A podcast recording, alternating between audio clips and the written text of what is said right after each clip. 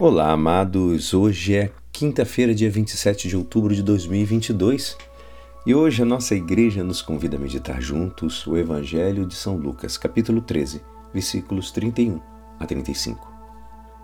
Naquela hora, alguns fariseus aproximaram-se e disseram a Jesus: Tu deves ir embora daqui, porque Herodes quer te matar. Jesus disse: Ide dizer a essa raposa eu expulso demônios e faço curas hoje e amanhã, e no terceiro dia terminarei o meu trabalho. Entretanto, preciso caminhar hoje, amanhã e depois da manhã, porque não convém que um profeta morra fora de Jerusalém.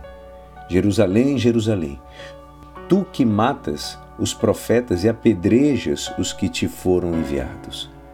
Quantas vezes eu quis reunir teus filhos como uma galinha reúne os pintinhos debaixo das asas, mas tu não quiseste.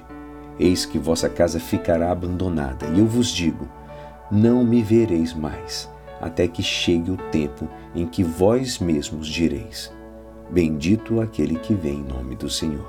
Esta é a palavra da salvação.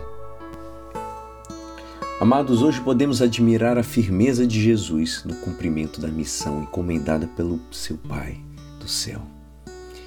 Ele não se deteve por nada. Com esta atitude, o Senhor marcou a pauta da conduta que ao longo dos séculos seguiriam os mensageiros do Evangelho ante as, perse as perseguições que vão acontecer, que é não dobrar-se ante o poder temporário. Santo Agostinho disse que, em tempo de perseguições, os pastores não devem abandonar os fiéis, nem os que sofrerão martírio, nem os que sobreviverão como o bom pastor, que quando vê quem vem o lobo, que vem o lobo, não abandona o rebanho, senão que o defende.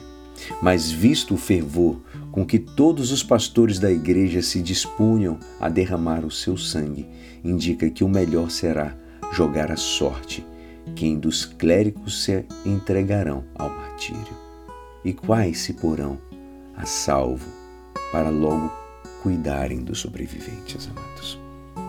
Na nossa época, com frequência, nos chegam notícias de perseguições religiosas, violências tribais, revoltas étnicas em países aqui do terceiro mundo. As embaixadas ocidentais acolheram seus concidadãos que abandonem a região repatriem o seu pessoal, como está acontecendo em país aqui próximo mesmo. Os únicos que permanecem são os missionários, e agora estão expulsando os missionários. Também se permanecem as organizações de voluntários, porque para eles pareceria uma traição abandonar os seus, os seus em momentos difíceis. Jerusalém, Jerusalém, que mata os profetas e apedreja os que foram enviados. Quantas vezes eu quis reunir teus filhos, como a galinha reúne os pintinhos debaixo das asas, mas não quisestes. Esse lamento do Senhor produz em nós, os cristãos do século XXI, uma tristeza especial, amados, devido ao sangrento conflito entre judeus e palestinos também. Para nós, essa região do próximo Oriente é a Terra Santa a terra de Jesus e de Maria. E o clamor pela paz em todos os países deve ser mais intenso, em sentido pela paz em Israel e Palestina, e também nos lugares onde o cristianismo é perseguido. E é assim esperançoso que esta palavra poderá te ajudar no dia de hoje que me despeço.